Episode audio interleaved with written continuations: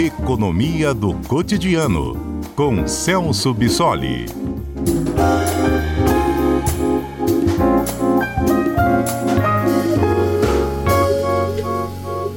Celso Bissoli tem a gentileza de participar toda quarta-feira aqui do CBN Cotidiano. Ele também é presidente do Conselho de Economia aqui do nosso estado, doutor em economia aplicada pela UFMG e nos ajuda a entender a economia. Se você acha que é difícil, ah, isso é chato, é difícil, não é não, gente. Se eu entendo, você entende. Vamos junto, devagarzinho aqui, ouvindo as explicações do professor, porque isso mexe com a nossa vida. Entender de que maneira, por exemplo, usam o nosso dinheiro. Usam o que eu digo, prefeitura, governo, eles não têm dinheiro. Eles administram o dinheiro que a gente paga por meio dos nossos impostos. Um desse imposto é o Imposto sobre Circulação de Mercadorias e Serviços, o ICMS. É um imposto que vai para o governo do Estado. Deu tanta polêmica o ICMS, continua dando, né, professor Celso? Por quê, hein? Boa tarde, Mário. Boa tarde aos nossos ouvintes. É, o ICMS está no centro das atenções agora no, no momento, porque tem sido atribuído ao ICMS a responsabilidade pelo preço mais alto que a gente está pagando nos combustíveis. Né? E aí, por conta dessa polêmica, as atenções se voltaram para uh, esse imposto. Né? Mas uh, a questão toda é que os aumentos que a gente está vendo nos combustíveis se devem muito mais à política que a Petrobras tem adotado uh, de precificação dos combustíveis do que propriamente a incidência do ICMS se a gente for observar, o principal fator responsável por isso é o fato de que o preço do petróleo, que é a base dos nossos combustíveis, está acompanhando o preço internacional. E como o dólar tem subido bastante nos últimos meses, esse aumento de preços tem, uh, tem rebatido no preço final dos combustíveis. O ICMS é apenas uma parcela uh, do preço final de, desses combustíveis e cabe observar que é, é uma das menores parcelas que nós temos. Então, embora tenha uma polêmica política muito grande em cima disso, não, não é o ICMS que tem provocado o aumento dos combustíveis. Professor Celso, o governo do estado disse que congelou o ICMS. Muita gente questionou. Por que congelar? Abaixa logo um pouquinho, abre mão um pouco desse imposto. Aí o secretário da Fazenda explicou o seguinte: olha, o congelamento, eu não sei se eu vou explicar tão corretamente como o senhor, mas pelo que eu entendi é o seguinte: o congelamento é porque nós não vamos mais considerar algum outro reajuste no valor do combustível. Nós vamos cobrar o ICMS, incidir esse imposto sobre o valor atual. Então, se vier um novo reajuste, ficar mais caro, a nossa cobrança não vai ter essa incidência, vai ser sobre o valor atual. Então, na avaliação do secretário estadual de Economia, de certa forma, o governo está, sim, o governo do Estado, reduzindo o ICMS do combustível. É legítimo esse raciocínio? Sim, uh, na verdade, a, alíquota do ICMS não está sendo alterada. O que está sendo alterada é a base em cima da qual essa alíquota vai ser aplicada. Então, o que, que acontece? Na aplicação do, do ICMS, no cálculo do, do ICMS, é, é, é, verificado um preço médio, no caso aqui dos combustíveis que nós estamos falando, né, é apurado um preço médio do combustível e em cima desse preço médio é que é aplicada a alíquota de ICMS, que no caso do Espírito Santo é de 27%.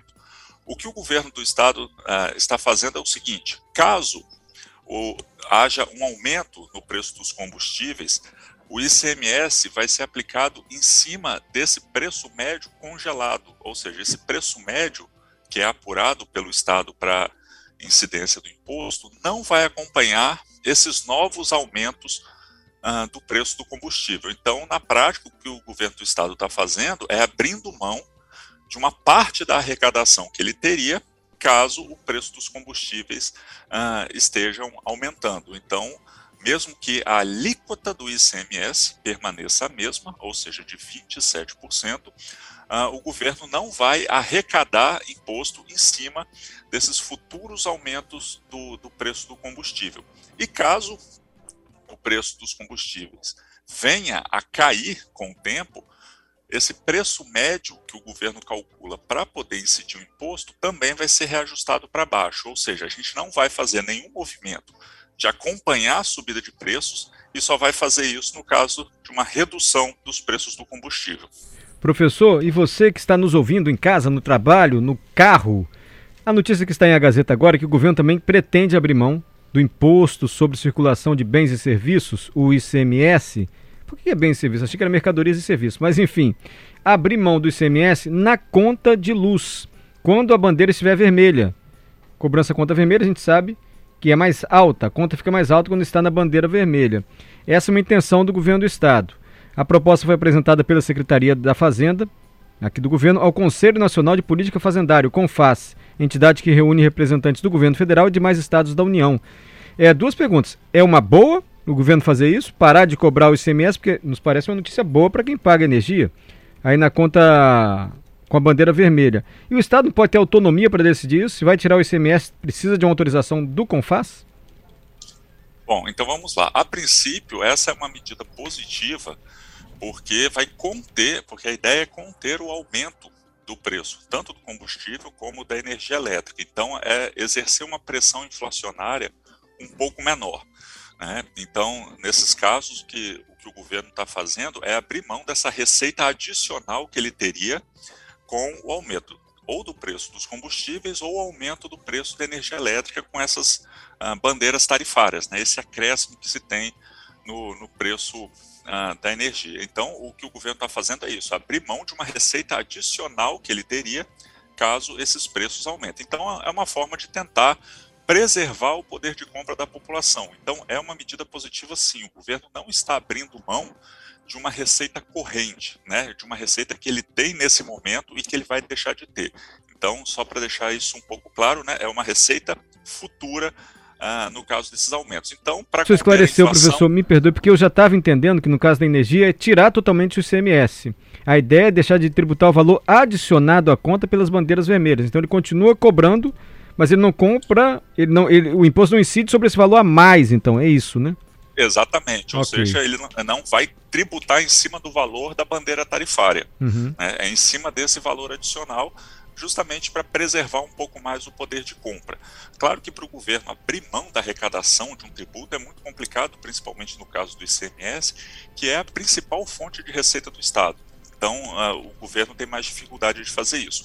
Em relação à sua segunda pergunta, sim, realmente o, os governos estaduais precisam de uma autorização do Conselho Fazendário, do CONFAS, para alterar a alíquota dos impostos, porque como esse é um imposto estadual, e cada é, estado, é, em tese, poderia praticar alíquotas diferentes nos seus territórios.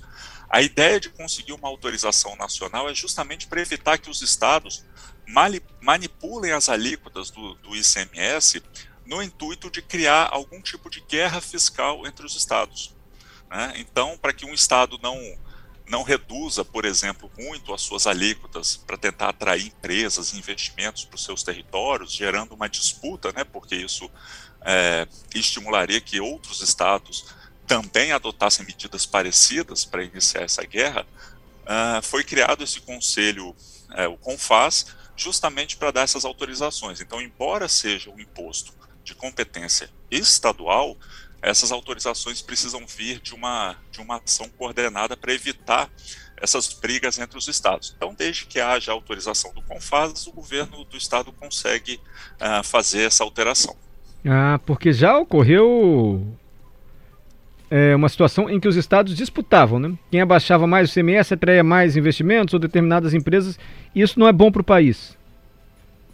Não, porque uh, o problema é que os estados começam na tentativa de atrair essas empresas e esses investimentos, a abrir mão de uma parcela significativa das suas receitas e, e comprometer a prestação de serviços públicos. Né? Esses episódios de guerra fiscal já foram bastante comuns aqui no Brasil. A gente pode lembrar, por exemplo, nos anos 90, as grandes disputas entre os estados para atrair as montadoras de automóveis, né? São Paulo, Minas, Bahia disputando.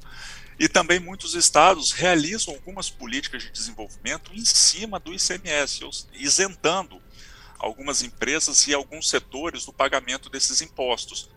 E isso cria uma competição desigual entre os estados, né? E, isso estimula que os outros estados também comecem a responder na mesma intensidade. E aí, no final das contas, a gente tem uma disputa por ah, pelos estados para que eles abram mão de receita para algumas empresas. Então, isso tem um potencial uh, de comprometer a prestação de serviços públicos muito grande. Professor Celso, muito agradecido pelas explicações. Até a próxima quarta-feira, combinado? Combinado. Até a próxima quarta. Um abraço. Obrigado, professor Celso Bissori, nosso comentarista.